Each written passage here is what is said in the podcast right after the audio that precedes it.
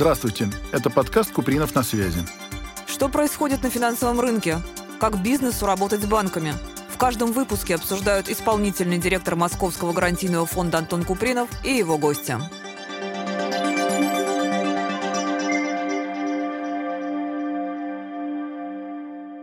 Приветствую всех. С вами на связи исполнительный директор Московского гарантийного фонда Антон Купринов. В этом выпуске мы поговорим о том, какие возможности финансирования предлагают банки бизнесу, можно ли получить кредит без залога, кому банки могут отказать финансирование. Со мной в студии Артем Романов, исполнительный директор управления продаж малого бизнеса Московского Сбербанка.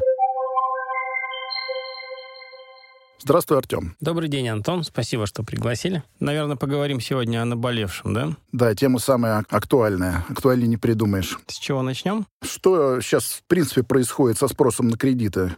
Он как-то изменился с начала года? Ну, наверное, я бы тут зашел из последних трех лет, да? То есть сейчас мы находимся в очередном витке экономического кризиса.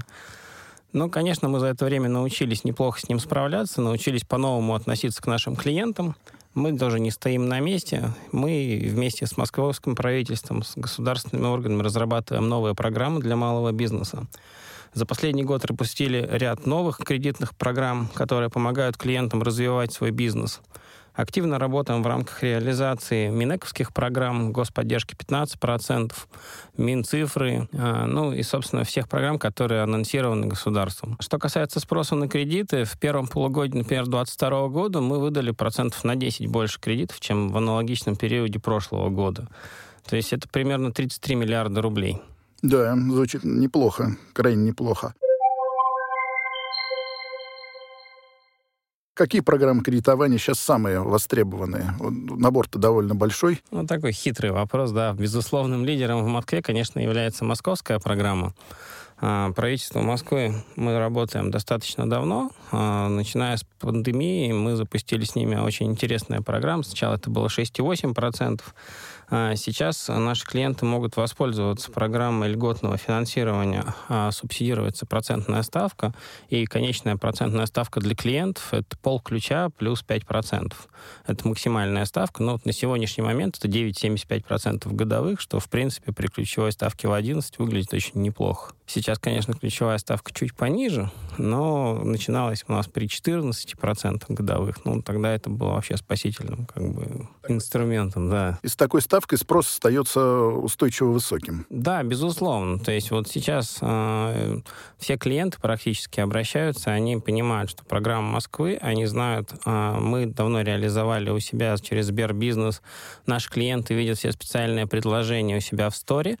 То есть мало того, что мы показываем им льготное кредитование, мы также показываем клиентам в сторе еще и программу Москвы, которые они, ну, например, там, для ресторатов это субсидия за открытие ресторанов, там, да, а для бизнеса это субсидия на образование. То есть все субсидии, которые запускает Москва, Московский инновационный кластер, все программы, которые запускаются через МБМ, мы все посвечиваем нашим клиентам, соответственно, мы создаем такую уникальную структуру для них, где они могут в одном месте все посмотреть и попробовать.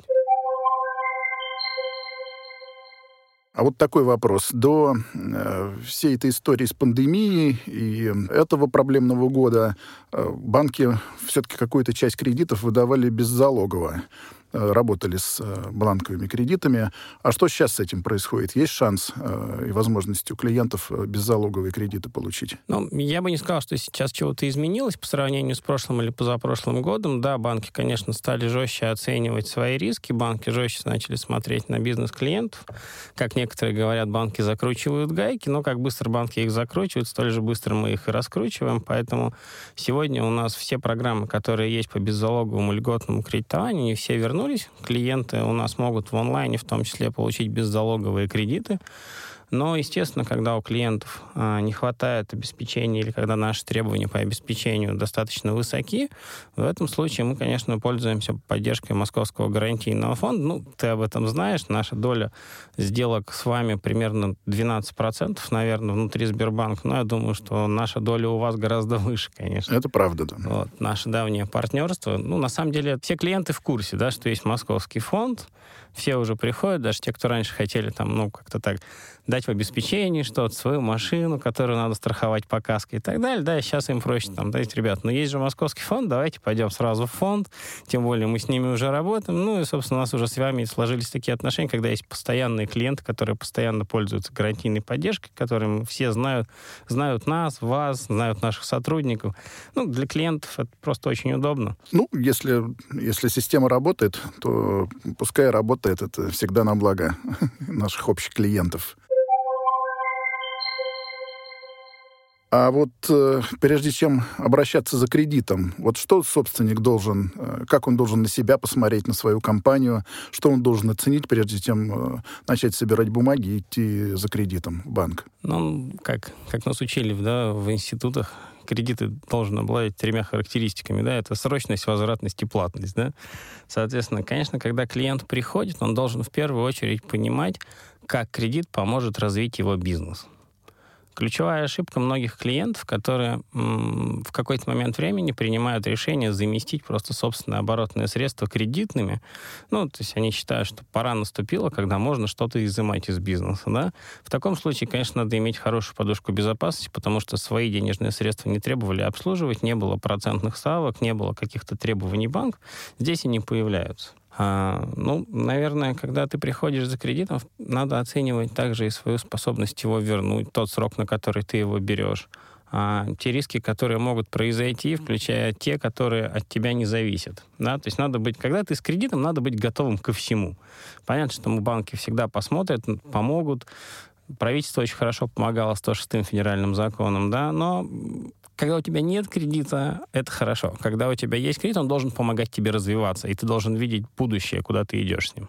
Да, спасибо. Ну и ответственности появляется несколько больше, потому что ты должен не только себе и своей семье, а еще и сторонней организации.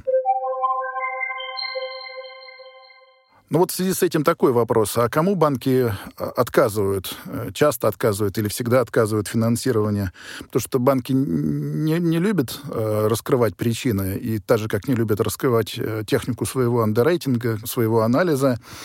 Э, что вот, может быть, какие-то есть маркеры, по которым можно определить, что клиент окажется неблагонадежным, э, сказать, опасным и так далее? Чем-то вот можно поделиться? Ну, наверное, так, да, как банкир банкиру, да, я не раскрою никаких таких внутренних секретов банка, да, но в целом все риски э, и все метрики, они примерно одинаковые, да, то есть если у вас были просрочки по БКИ в течение там последних 6-12 месяцев, если у вас были компании, в которых вы выступали учредителем, и они там находились в каком-то банкротстве, там, ну, любая странная история, да, которая могла произойти, если у вас есть очень большое количество неоплаченных штрафов, например, да, если против вас есть иски третьих лиц, если у вас есть задолженность перед налоговым.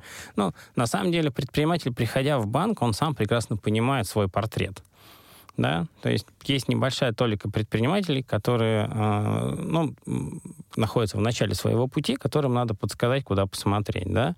То есть в первую очередь это просто гигиена. Если ты вовремя оплачиваешь налоги, если у тебя нет хвостов, если у тебя нет просрочки, если твой бухгалтер внимательный, то в целом тебе не откажет банк. То есть с тобой будут разговаривать как минимум? Ну, как минимум, потому что банки, еще раз, мы же заинтересованы в клиентах, да, то есть это же двухстороннее движение. Они, мы кредитуем клиентов, клиенты у нас обслуживаются. Они зарабатывают на кредите, мы зарабатываем на клиенте. Это не секрет ни для кого. Ну, правильно, для этого банки и созданы, в конце концов. А вот тоже в развитии этой темы вопрос. А те предприятия, которые пользовались правом на кредитные каникулы, вы как на них смотрите? Это а, плюс, минус или это нейтральная история? На самом деле предприниматели пользовались кредитными каникулами в рамках 106 федерального закона, и это было безусловное право. Да? То есть мы не могли отказать. Со всеми, у кого были дела достаточно хорошо, мы ну, как бы проводили, собственно, ну, внутреннюю работу, да, пытаясь объяснить ребятам, что, как бы, ребят, ну, э, не надо пользоваться правом, даже если оно есть, ну, как бы, потому что, может быть, может быть, тогда еще не было известно, что все это будет попадать в БКИ, и тогда это будет реструктуризация, да. Потом появились разъяснения, собственно, сейчас тоже, ну, как бы такой сложившийся факт, то, что федеральный закон ни на кого не влияет, влияет только экономическая ситуация, которая, ну, так или иначе сложилась в жизни каждого бизнеса, который воспользовался или не воспользовался отсрочкой. Здесь скорее повлияло то, что некоторые воспользовались отсрочкой, а, по основному долгу, а процент они капитализировались. Да? То есть так или иначе долг чуть-чуть прирастал, да. Дальше было, когда у тебя было все хорошо, ты мог гасить этот кредит, да, соответственно, ну, как бы побыстрее избавиться от этого бремени. Люди, кто воспользовался там на 6 месяцев, они могли пропустить этот момент, свои возможности погасить кредит, да, то есть, ну, тут как бы всегда такой медаль с двумя сторонами, поэтому я бы сказал так. Для банка право клиента на то, что ФЗ ни на что не повлияло, мы точно так же с этими клиентами работаем. Это скорее повлияло на самих клиентов, когда они, ну, по тем или иным причинам, там, кто-то в панике, кто-то не поняв, как, какая ситуация будет развиваться, воспользовались то, что им федеральным законом, ну и дальше пытались как-то из этого выходить. Спасибо. Ну, действительно, это право клиента, и он сам должен определить, насколько ему это нужно и как ему дальше с этим жить. А вот по твоему мнению, вот э, когда имеет смысл воспользоваться кредитом, а когда и в каких случаях э, э, другими финансовыми инструментами, коих сейчас тоже много, и в, в московском Сбербанке тоже? Наверное, в московском Сбере сейчас одна из самых больших линеек кредитных и некредитных продуктов. А, я бы сказал так. А, любой бизнес — это его специфика. Да? Когда ты прекрасно представляешь, ну, какой продукт тебе нужен, ты и так его знаешь. Да? Если ты не совсем представляешь, то у нас есть, условно, конструктор продуктов, да? есть Сбербизнес, есть персональный менеджер, который может проконсультировать достаточно грамотно, да, а, какие продуктовые линейки вам подходят. Да? У нас даже есть а, искусственный, искусственный интеллект, который, собственно, подбирает эту продуктовую линейку, помогая клиентским менеджерам работать со своими клиентами. А, наверное, более классических вариантов, чем лизинг и факторинг, тут, наверное, не придумаешь, да? Если у тебя есть отсрочка платежа, то тебе очень удобен факторинг, когда ты можешь с хорошим контрагентом получить деньги у банка гораздо быстрее, чем 90-60 дней, например, работая с торговыми сетями. А, очень удобен лизинг для компаний, которые находятся на общей системе налогообложения, которые могут относить часть расходов на себестоимость и уменьшать свою налогооблагаемую базу. Какие еще примеры привести? Собственно, мы очень сильно сейчас развиваем аккредитивные формы расчетов. А раньше очень популярны были финансовые гарантии. Ну, то есть э, можно подобрать всегда инструмент, который будет очень удобен для твоей стилистики твоего бизнеса и менее затратным. Да? Не обязательно это там кредит в чистом виде. Да? То есть все остальные инструменты тоже очень хорошо подходят. Ну да, обычно, наверное, растущие компании, они как раз и пользуются э, почти всей, всей, всей линейкой, потому что под какую-то часть бизнеса это подходит, э, под другую часть другой инструмент. А вот то, что касается нынешних времен, э, сейчас действуют какие-то программы инвестиционного кредитования, на какие цели можно использовать, и вообще как клиенты они на ожидание стоят или готовы э, брать такие кредиты, несмотря на и турбулентность ситуации, и ставки, в общем-то, не самые маленькие? Ну, я бы тут, наверное, так сказал. Государство очень вовремя включает всегда свой рычаг управленческий, да, и финансовый по поводу инвестиционных программ, но он не всегда совпадает с потребностями, да, то есть предприниматели, конечно, до июня месяца они прям так очень осторожно подходили а, каким-то длинным инвестиционным деньгам. Да? Как только ситуация экономическая приходит в какое-то ну, понятное более-менее русло, когда устаканиваются цены на недвижимость, когда понятно, как, ну, то есть что происходит, да, сначала. Цены на недвижимость летят вверх, арендаторы столько платить не согласны, просто недвижимость теряет свою инвестиционную привлекательность, да, пока а, спрос сам себя не выровняет, пока цена с недвижимости не сравняет в какой-то там понятный экономический а, смысл с а, платой арендатора, да, за это, ну и то же самое там а, с промышленными участками и так далее, да, когда у нас там цены на металл, на песок, на все поднялись в разы, а по факту цена на аренду, она не выросла так сильно. То есть в какой-то момент, ну, то есть получилась такая ситуация, когда эти объекты стали менее выгодными. Да? Сейчас есть, например, там программа ПСК инвестиционная, в рамках которой в течение там, первых трех лет кредит представляется льготная ставка не более ключевой ставки плюс 3%. Есть программа Минэкономразвития, она уже достаточно классическая. Есть программа Минцифры, вот очень интересная из новых программ. Там ставка может быть до 3% годовых для разработчиков программного обеспечения, либо до, при, до 5, по-моему, процентов при реализации проектов цифровой трансформации. Есть программа Минспорта. Ну, она пока загадка, а, потому что мы находимся, ну, то есть для меня загадка, да, то есть мы знаем, как она будет работать примерно, да, но пока соглашение у нас не подписано, мы так аккуратно о ней говорим, но она анонсирована, соответственно, она заработает, то есть по ней можно будет финансировать спортивный объект, что сейчас очень популярно, например, в Москве, у меня даже сейчас вот прям в онлайне есть там проекты хоккейных полей, футбольных площадок, ну, наверное, так образно, это, наверное, ключевые самые программы, которые сегодня есть в России. Ну, то есть делается достаточно много, чтобы предприниматели думали развиваться и не бросали свое дело, которое они начинали, как всегда, с трудом, с, с нервами и так далее. Кстати, тоже вот философский такой вопрос. А, что сейчас вот правильнее для бизнеса? А, переждать, сократиться или наоборот рвануть? Или это у кого как? Интересный вопрос. А помнишь, когда еще вот пандемия, пандемия, да, все пытались поддерживать какие-то приоритетные отрасли, то есть все выбирали пострадавшие отрасли. Кто-то приходил и говорил, вот давайте это будут пострадавшие отрасли. Нет, понятно, что как бы чисто глобально, а эти отрасли были пострадавшими, да, но ко всему бизнесу внутри этой отрасли нельзя применить это слово. То есть в каждой отрасли были как пострадавшие от, от кризиса, так и бенефициары да, кризиса. То есть кто-то закрывался, кто-то начинал зарабатывать в два раза больше.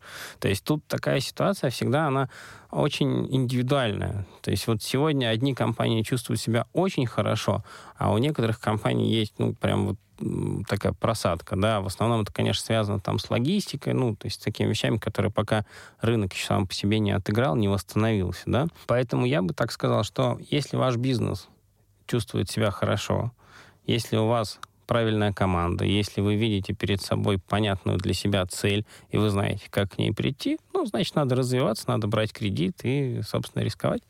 Если вы ну, хотите переждать, ну, значит, надо переждать. То есть, наверное, не стоит в омут с головой, можно спокойно переждать, если ваш оборотный капитал, если у вас всего достаточно, если вы понимаете, что вам есть чем платить зарплату своим сотрудникам, как содержать свой бизнес, что вы ну, находитесь в каком-то комфорте сегодня, да, что не требует какой-то там плечо помощи, ну, в целом, наверное, можно остаться и так.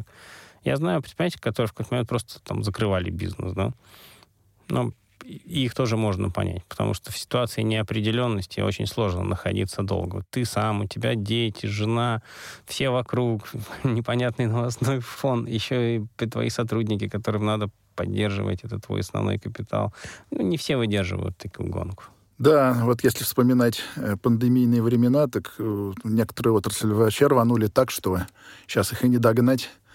Как говорится, э, не было бы счастья, да несчастье помогло. Да? Ну, я думаю, спустя какое-то время мы увидим и по сегодняшней ситуации тоже бенефициаров этого, ну, как сказать, наверное, правильно, кризиса.